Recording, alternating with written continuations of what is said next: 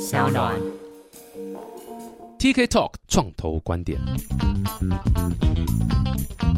Hello，大家好，我是 TK，欢迎回到 TK Talk 创投观点啊！今天这集来宾还是一样，Amos，之前这个 Discovery 的创办人，然后现在是这个 Paysalon，应该说 GDP 啦，GDP 的创办人之一。哎，创办人之一，对啊，所以你有团队嘛？哈，你的创办团队是一个黄金阵容的团队，每个讲出来都是很可怕。呀，哎，应该都说我们这几个人都创业大概都超过十年了哈，然后大家也对金融这一块蛮有想法的嗯哈，所以原本都在各自不同的领域，好像我之前是搞 AI 的嘛，对，好，那我另外一位合伙人叫 Victor 吴，是 V 碰的创办人兼执行长，A P 用中文叫微鹏大数据。微鹏，对对对。这也是很有名啊。在台湾应该移动数据上，它算是做的蛮好的，然后它在亚洲也有各国都有据点的，哦，所以算是一个已经很成熟的一个企业了啦。嗯，它是不是就是算是手机上面的移动广告为对主嘛？对对对对对对，嘿，那当然他现在也做了很多 data 的生意啦。我跟他也认识很久了，所以我们其实就一起思考说，哎、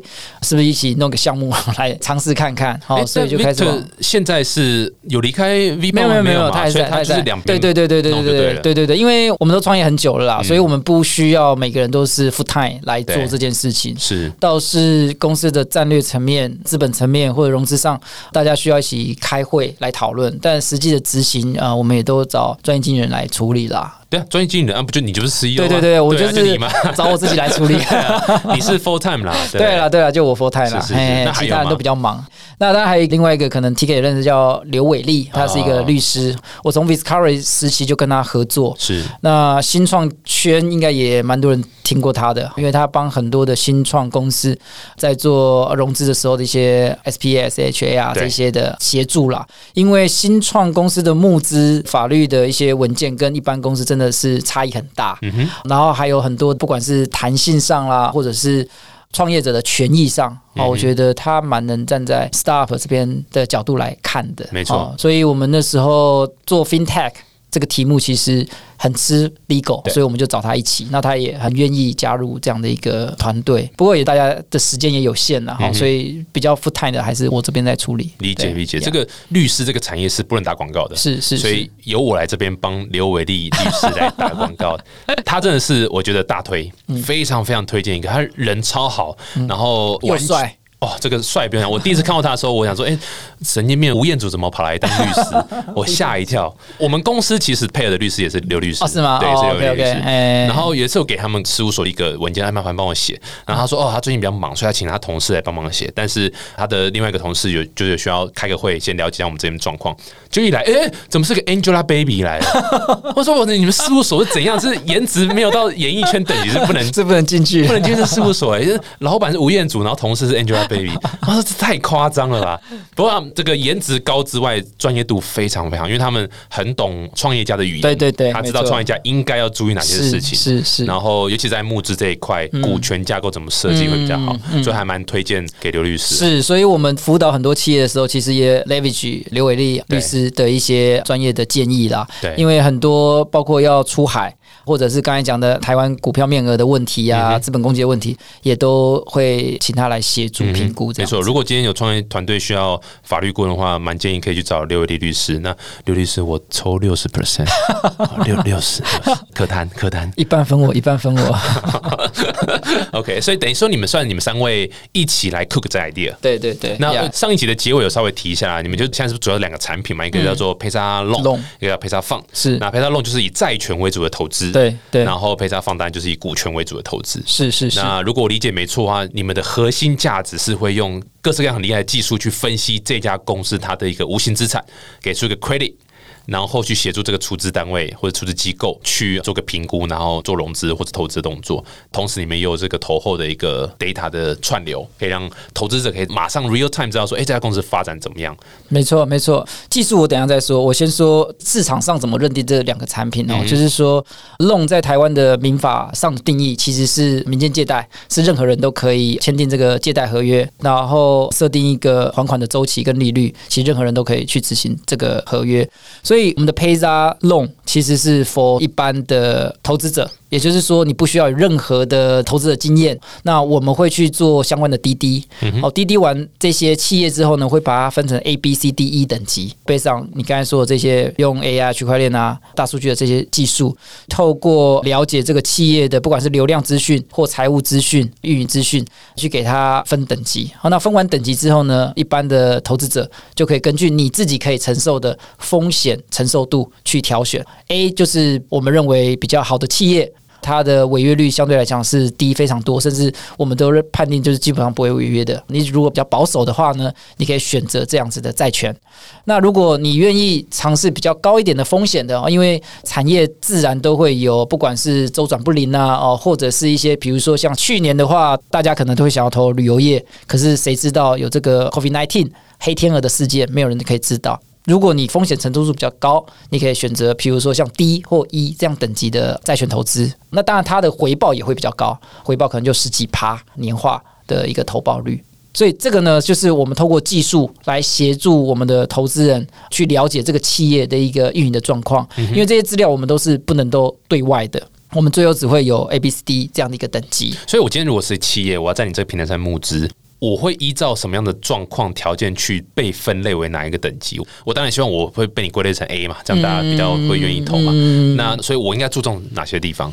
你大概分两块面向，一个就是大家知道的，比如说财务面向好了，你去银行好了，一般的资产负债表、损益表、现金流量表、公司净值这些，这个我们还是看，就是说，因为它企业必须盈利嘛，所以这个是 result。可是。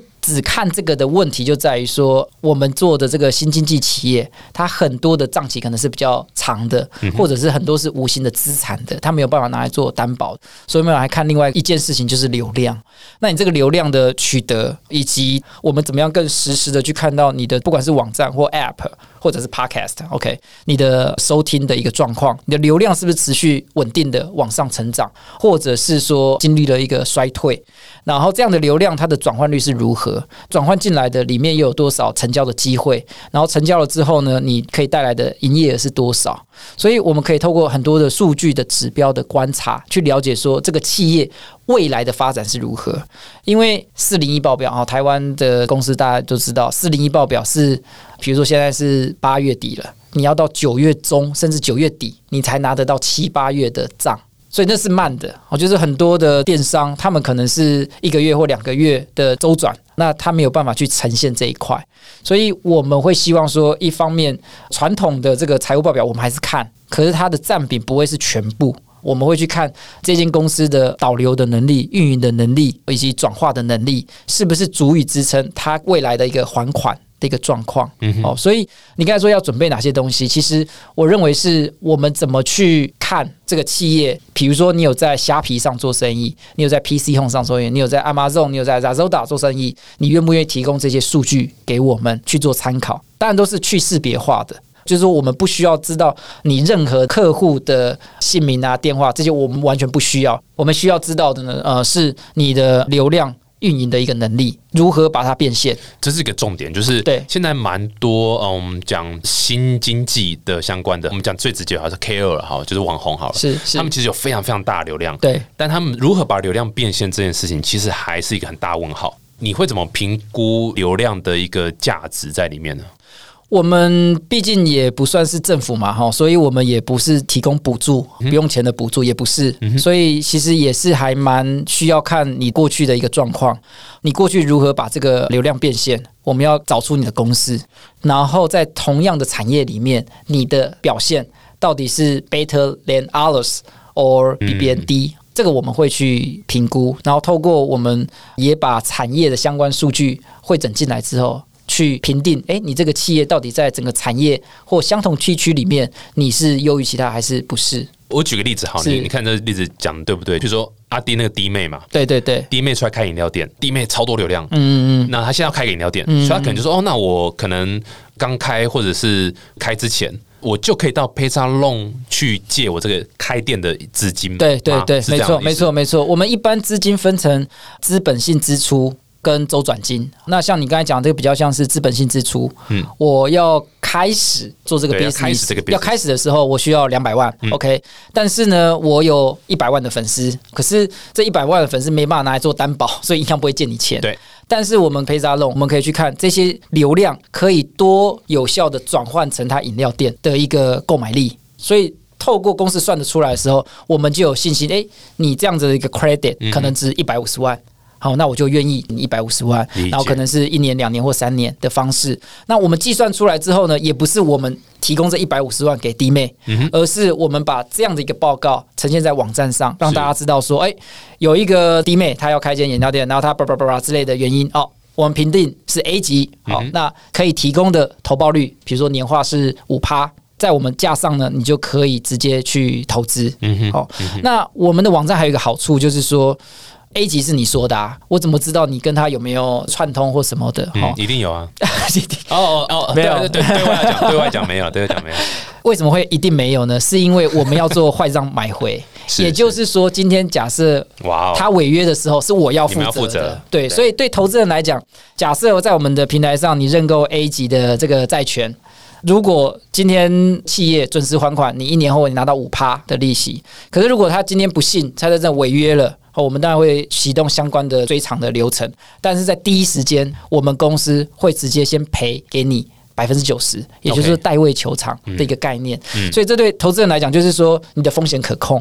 哦，只要你选择你适合的这个风险的债权，不会投资的什么都没有。不如你们都可以提供代位球场的机制的话，那不是所有人都要选风险最高的吗？因为那报酬最高嘛，你们还是会我们会有不同等级的坏账买回，就像我们说的，我们认为 A 级是最好的企业的时候，那我们愿意承担是百分之九十哦。可是如果是 B 级的话呢，我们愿意承担百分之八十。是是 C 的话是百分之七十。嗯可是如果你选 C，你的投报率可能是年化十趴的回报率。所以我刚才说，我们比较像是一个公正的第三方，我们去把企业做分门别类，根据它的一个运营的状况去提出相关的一个证明，然后让这个投资人可以选择他适合的投资的标的。在你们平台上出资者都是谁？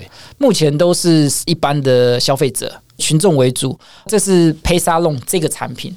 那 Pay s a Fund 呢，不是 for 散户投资人了。为什么？因为股权投资它是一个高风险的投资模式，所以我们只邀请不管是所谓的合格的投资人，比如说个人的话啦，净资产可能要超过三千万以上，或者是机构的投资人才可以进场去看我们的一些呃项目。那这些项目他们通常要融资的金额也比较大，大概都在一米到三米。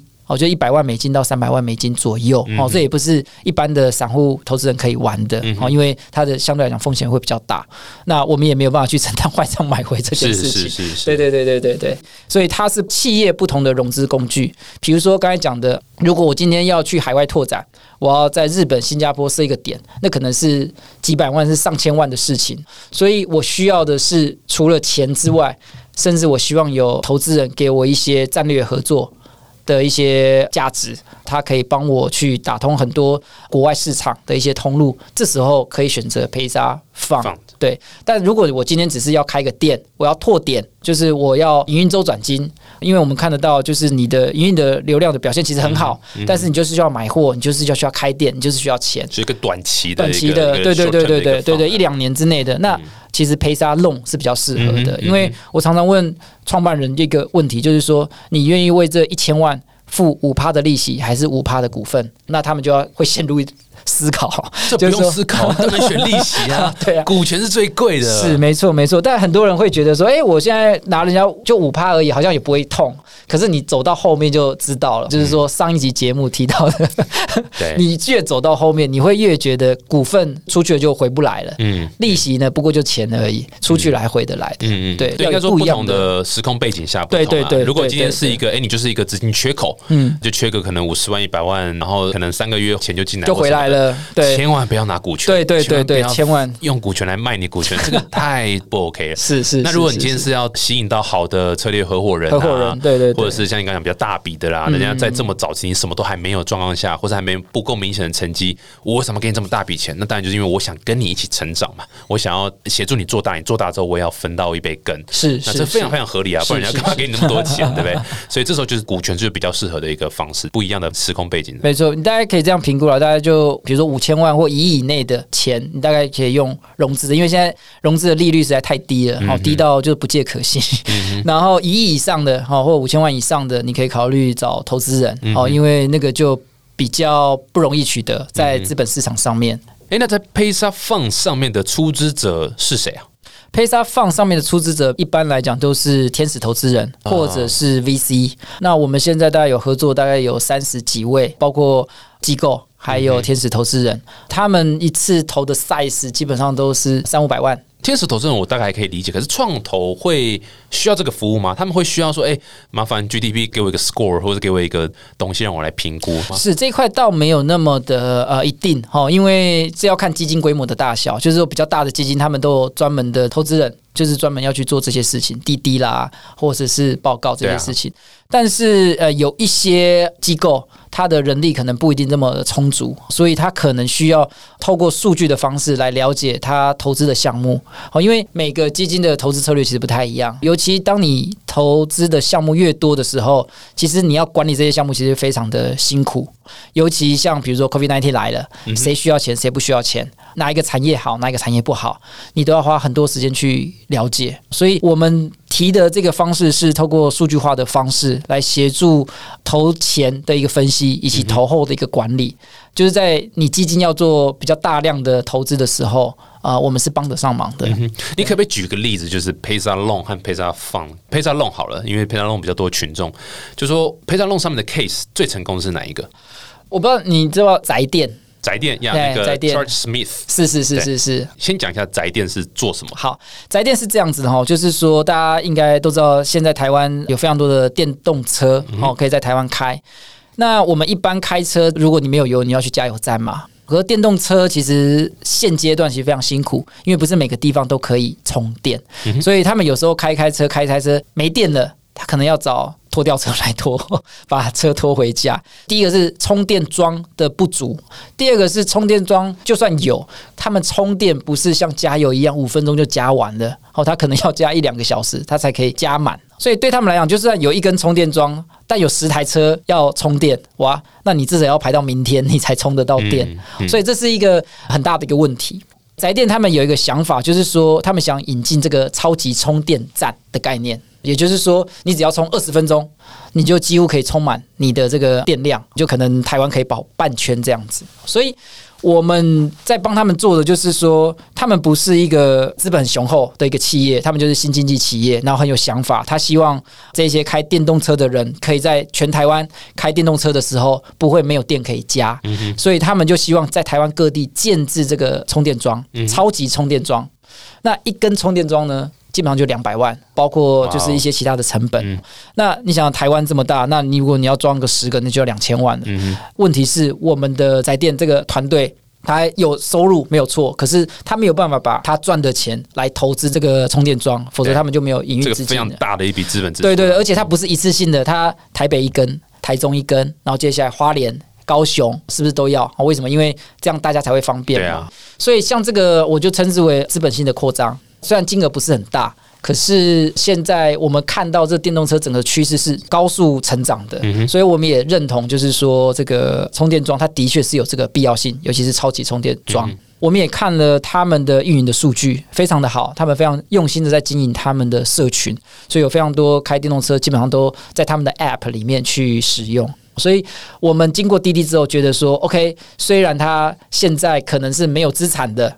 但是我们还是愿意帮他去讲坦白了，就比较像是背书的角色。对啊，因为你上到平台上，假设违约的是我要负责。对啊，而且你平台上面又是很多烂案子，就不会再有人想上来。没错，没错，没错。所以我们基本上要去做担保这件事情。那我们做担保前提条件就是我要觉得你是好的项目，我才愿意帮你背书嘛。对。所以他们那个项目，我现在在做第二期了，现在就在帮台中的那个充电桩募资，之后可能会在花莲东部找一个点会继续。所以他们上架的时候是要募多少钱？就一个充电桩就两百万，他们要募几个？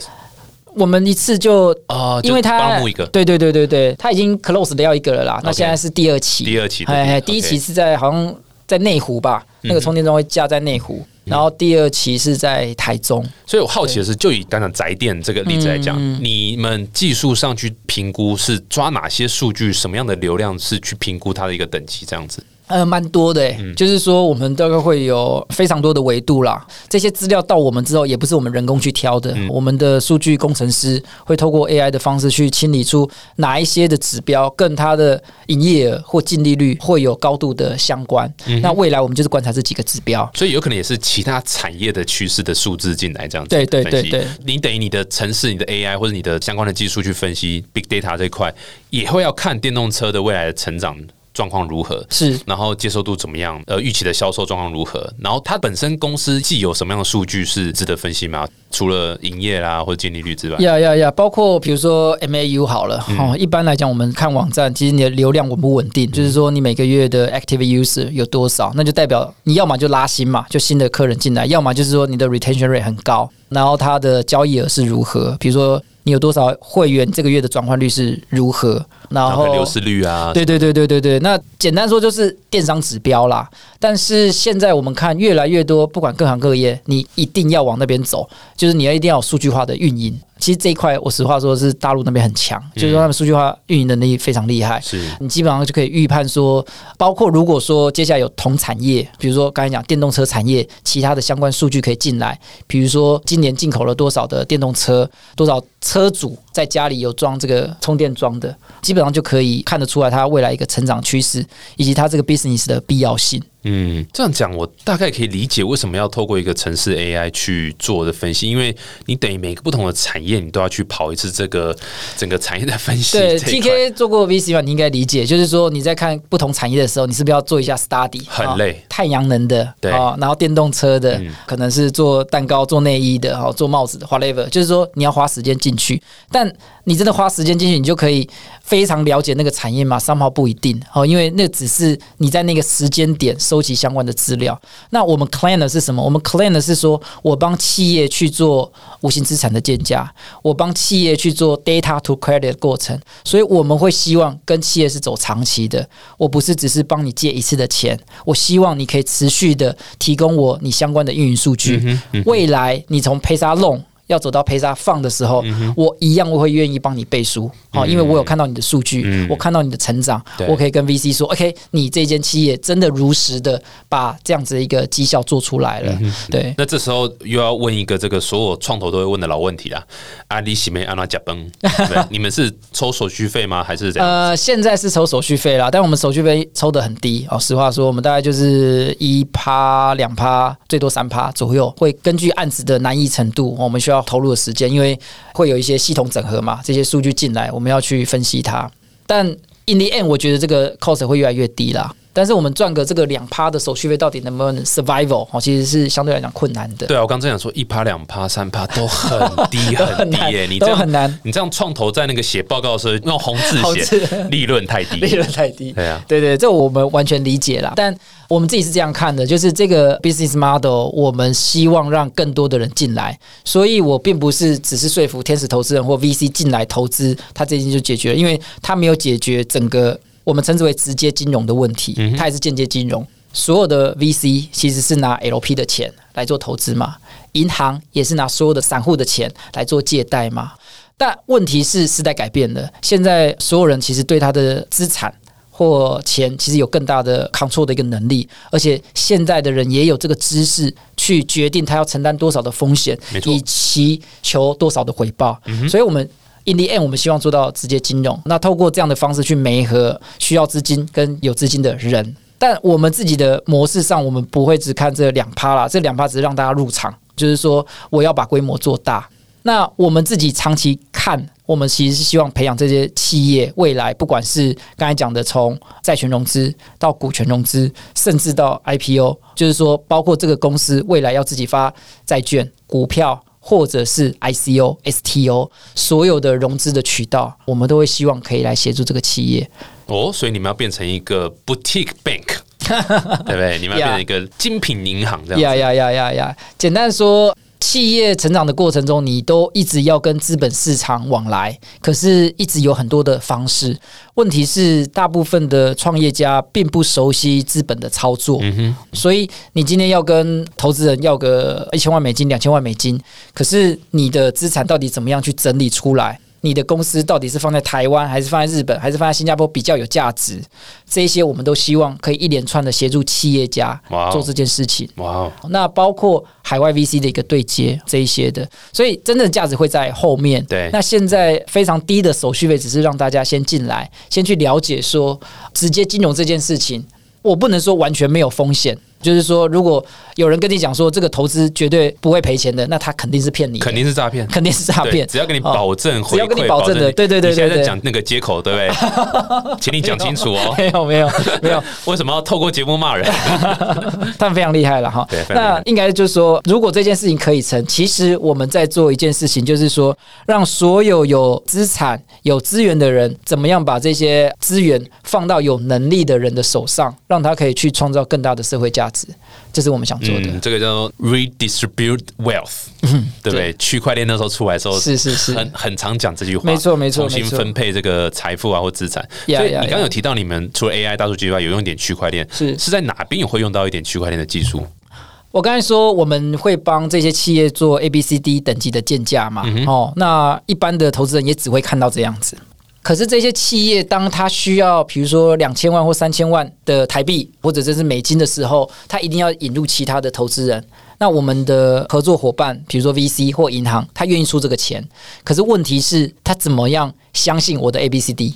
嗯，所以这个时候呢，我们会让这个企业去决定，你愿不愿意把你的资料 data 已经整理好的，你过去在我这里三年的所有的借贷、还款的资料，以及用户的资料，以及你的运营的数据，提供给 VC，让 VC 呢可以进来看你过去的一个运营状况，所以你不用再去整理一次你过去所有的财务报表、滴滴的资料，这边全部都有了，减少 VC 在滴滴这家企业的一些时间。你意思是说这些资料就会上链，是这个意思对，这些资料会上链，但是只有在企业同意的状况下我会提供给这个 VC 或者是银行让他们去检视你过去的不管是财务报表或者是运营的数据。这个就是 A 口我刚才讲的 data to credit 这件事情。嗯你越早把你的数据放到这个区块链，你就可以累积越久的数据。嗯哼，所以。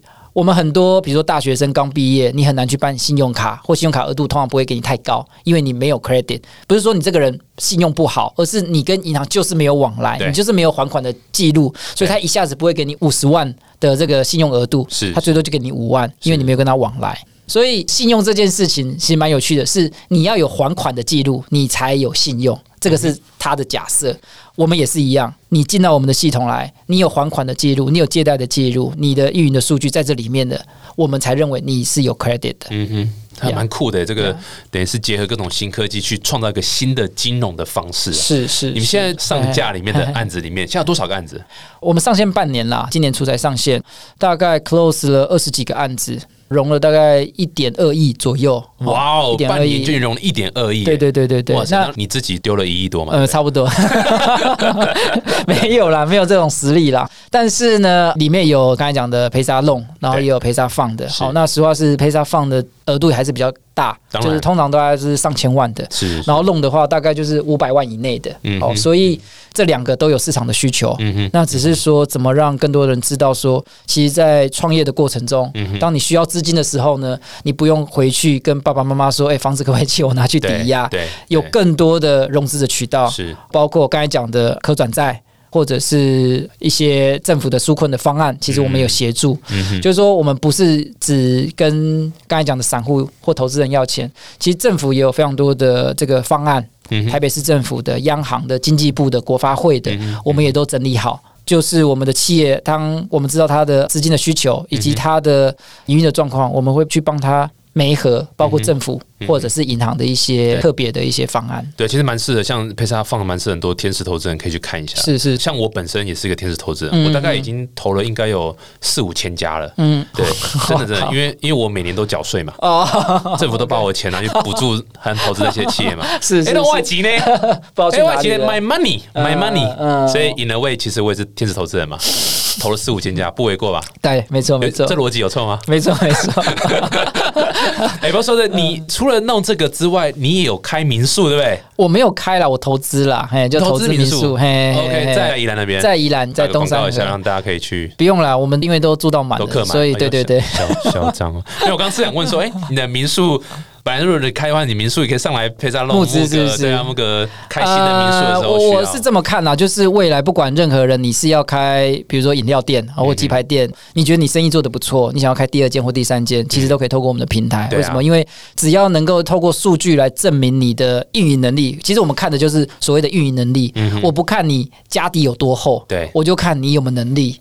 那能力呢，就用数据说话。如果你的数据可以说服得了我，那我们就愿意帮你做担保。嗯哼，哦，所以透过这样的方式，可以让更多有能力的年轻人，不管你做民宿、开鸡排店还是饮料店，都可以对啊取得更多的资金。其实蛮适合现在台湾的，因为说老实话，台湾从以前这种所谓重资本、重工业的时代，现在一直转成这种轻资本，然后比如说文化、文创啊，或者是内容啊、新经济。是是是，其实像网站啊，也都是这种所谓轻经济嘛，嗯就是新经济也是轻经济。嗯你不需要太大资本，你不需要好几亿去买个厂房，然后压一大堆库存，不对用。以前银行很习惯就是用这种方式，因为我们其实会计准则，我打开一看。